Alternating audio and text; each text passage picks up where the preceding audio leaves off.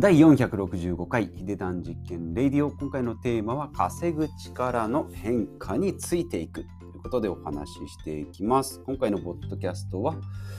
稼ぐ回ということで毎週月曜日から木曜日金曜日までですね、えー、節約と断捨離それから健康。で不動産投資じゃないな、えー、木曜日が資産運用。で金曜日が事業投資ということで金曜日稼ぐ力のお話をしていきたいと思います。このポッドキャストでは、まあ、財布をすっきりさせるということで、まあ、家計を見直したり株式投資をしたりですね、働いて、まあ、労働もそうなんですけども不動産投資とかですね、まあ、ビジネスのお話をしたり騙されない知識をつけたりですね。でしっかり最終的には自分のために、まあ、人のために好きな人のためにですねお金を使っていきましょうということで今回は稼ぐ力ということで、まあ、今ですねパソコンやスマホでも誰でも稼げる時代 YouTuber であればですね、まあ、例えばスマホ1台でも、まあ、どこでもですねスーツなんか着なくても稼げるっていうのが、まあ、子どもの人気の職業になってくるぐらいの時代の変わりようでですねまあ、今何でもできるんじゃないのって思うかもしれないんですけどもじゃあいざ自分がですねやってみようってなるとじゃあ何をすればいいのっていうふうに思うと思うんですよね。でじゃあということで、まあ、私が今実践しているのが、まあ、このポッドキャストもそうですし、まあ、このポッドキャストで実際お金が稼げるかというと、まあ、そんなことはないんですけど例えば SNS ですね Twitter とかインスタとかインスタグラムとかですねそういったもので、発信していってそこからですねフォロワーがいっぱい増えて、まあ、インフルエンサーっていうことになればですね物を売れたりっていうふうになってくるので、まあ、あながちですね、このポッドキャストも、これ自体は収益が0円でも、そうですね、発信活動をしていくことによって、まあ、広告収入が入ってくるっていうビジネスモデルにはつながっていくんじゃないかなと思います。で、えーと、結論から言いますと、誰でも何でも稼げる時代ですね。で好きなことで稼ぐことができるけど、好きなようには稼げないということでまあ、好きなことで稼ぐように、まあ、ちょっと全問答みたいにまたなってきましたけど好きなことでも稼げるけど好きなようにはですねやりたいようにやってても稼げないよ。稼ぐには稼ぐ方法。えノウハウというか、まあ、やり方っていうのがありますよということで、まあ、偉そうに言っておりますが、私もですね、えこのポッドキャストも配信、今465回、まあ、500回ぐらいになります。1年半ぐらいですね。まあ、それと同時にブログもや立ち上げておりますが、ブログの方はですね、1年半やりましたが、えーと広告収入が1500円。ですね。まあ、これでもですね、10円、20円こうコツコツ貯まっていくと結構嬉しかったりするんですけど、まあ、実際そんなもんですね。まあ、これがですね、まあ、継続していって、まあ、分かりやすい文章だとかですね、このおすすめのスマホのランキングとか、まあ、こういったプランがありますよ、あれだ、こうだ、こうだ、最終的には答えはこれですよ、Amazon はこちらです、みたいな感じで、えー、広告を貼っていくと、まあ、収入ができると。まあ、そのためにはですね、1年、2年、3年とコツコツこう文章力を鍛えながらですね、記事をこうコツコツ積み上げていくという方法までは分かったんですけども、じゃあ実際できてるのかっていうと、まだ今のところはできてません。まあ、コツコツ今まだやってる途中ですね。なので、今のところはまだ1500円ということで、まあ、これじゃあ、1日いくらだよと思うかもしれないんですけども労働収入とは違ってですね働いた分だけ入ってこないっていうのがまたこのビジネスの、えー、事業所得のですね、えー、まあ、過酷であり、まあ、それからですね稼げるようになったら働いた分だけじゃなくてもほっといてもお金が入ってくるようになってくるということですね。まあ、労働者、私もそうなんですけども、サラリーマンの場合ですね、金持ち父さん、貧乏父さんでいうところのエンプロイーですね、労働収入。で、自営業者で行くとセルフエンプロイなので、まあ、自分の労働と、あとはまあ自分の、まあ、家業というかですね、家、箱がありますので、まあ、そこの、えー、事業で入ってくるお金。で、あとは、えー、もう一つの 部屋というと、経営者ですね、ビジネスオーナー。でこれが、えーと、ビジネスで儲けるので、まあ、自分が直接、まあ、もちろん中に入ってやってたり立ち上げたりするのは必要ですけどもあとは自然にですね労働してもらえる、えー、労働者を雇えばですね収入が入ってくると。であとは投資家ということでインベスターですね愛ですねお金を投資して、まあ、不動産を買ったり、まあ、株式投資をしたりですね、まあ、事業自体を買ったりっていうこともできると。いうことで、まあ、左側はですね、サラリーマンと自営業は自分の労働力、労働量を、えー、お金に変えると。で、右側のですね、経営者と投資家っていうのはお金をですね、えー、さらにお金に変えていくということで、まあ、そもそものビジネスモデルが違いますよと。左側のサラリーマンとか自営業っていうのは、まあ、もちろん働いた分だけお金が入ってくる。まあ、当たり前かもしれないんですけども、これだけだとですね、収入っていうのは、まあ、天井が決まっているということですね。で、ぶち抜いた経営者とかですね、投資家っていうのはやっぱりお金に働いてレバレッジですね、てこの原理でこう売買ゲームにしていくという流れになってますので、経営者、えー、B のビジネスオーナーですね、I のインベスターはですね、えー、そういった感じで青天井で収入が増えていくと。いうことで、まあ、労働収入と株配当所得とか、まあ、事業所得っていうふうに分けられておりますが、まあ、サラリーマンでもですね、株式投資もできますし、私のようにですね、不動産投資もできますし、まあ、副業みたいなことでライティングもできますので、今の時代ですね、まあ、いろんな、えー、プラットフォームがありますので、例えば物販でもですね、背取り物販でも物を売ったり買ったりっていうのも簡単にできますし、なんなら家の不要品を売るだけでもですね、えー、メルカリなんかでできるということもあります。で、ライティングもですね、自分でブログを立ち上げてライティングスキルを上げたりですね、例えばヤヤフー知恵袋のコメントだとか、Amazon で買った商品のレビューなんかでもですね、ライティングスキルなんかも蓄積されるんじゃないかなと。まあ、ただでですね、まあ、要は家で筋トレするような感じですね。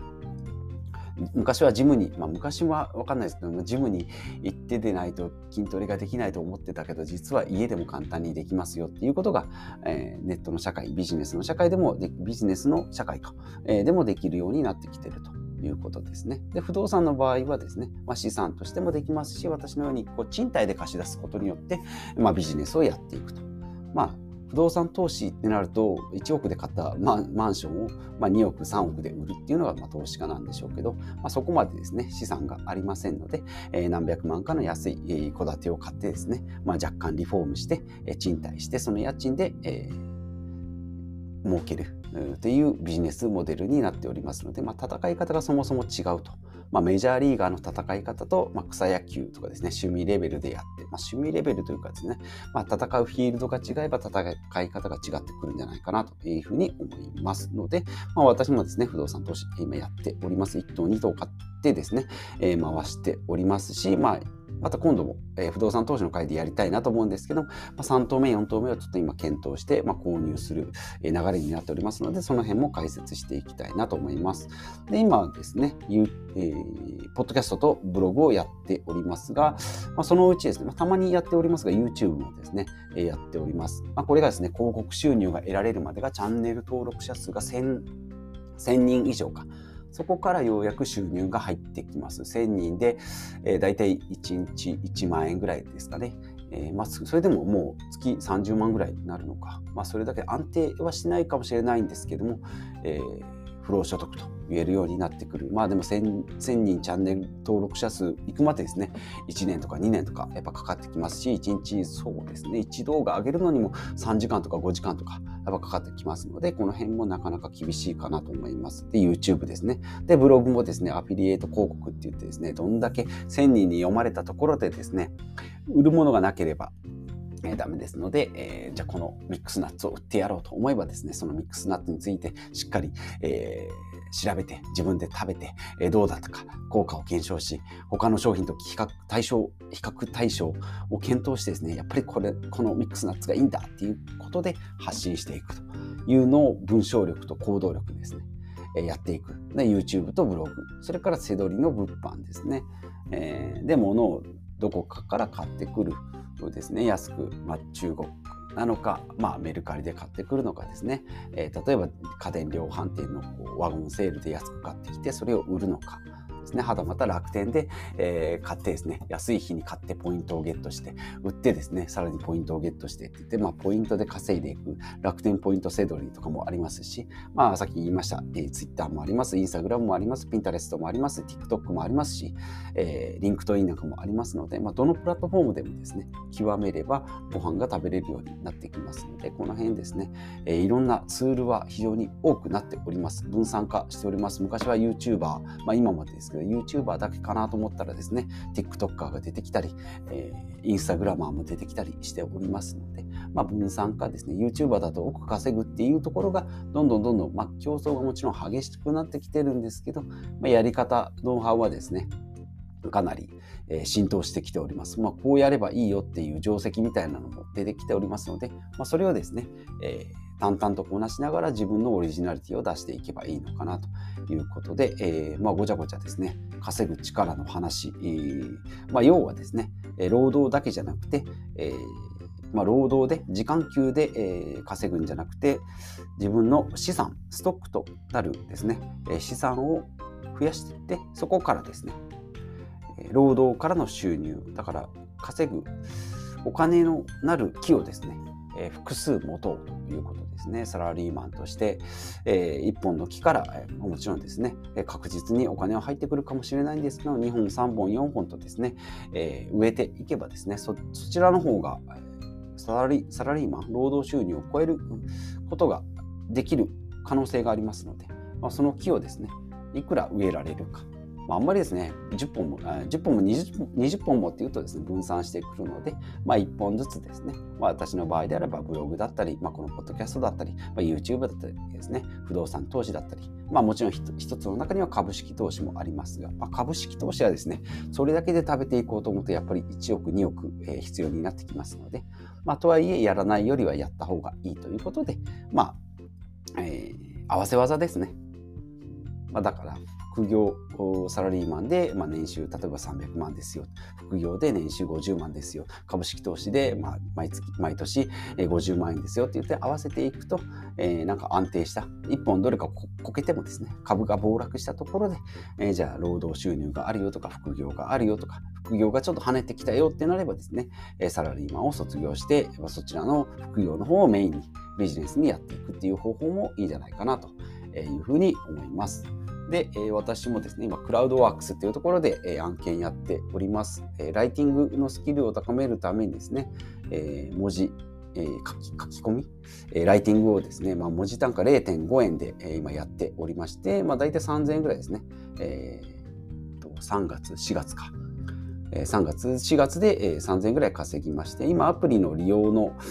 案件でですね、1ヶ月で5000円っていう、まあ、これも報告はライティングで文字で報告するので、この辺のライティングスキル。ということで、まあ、1ヶ月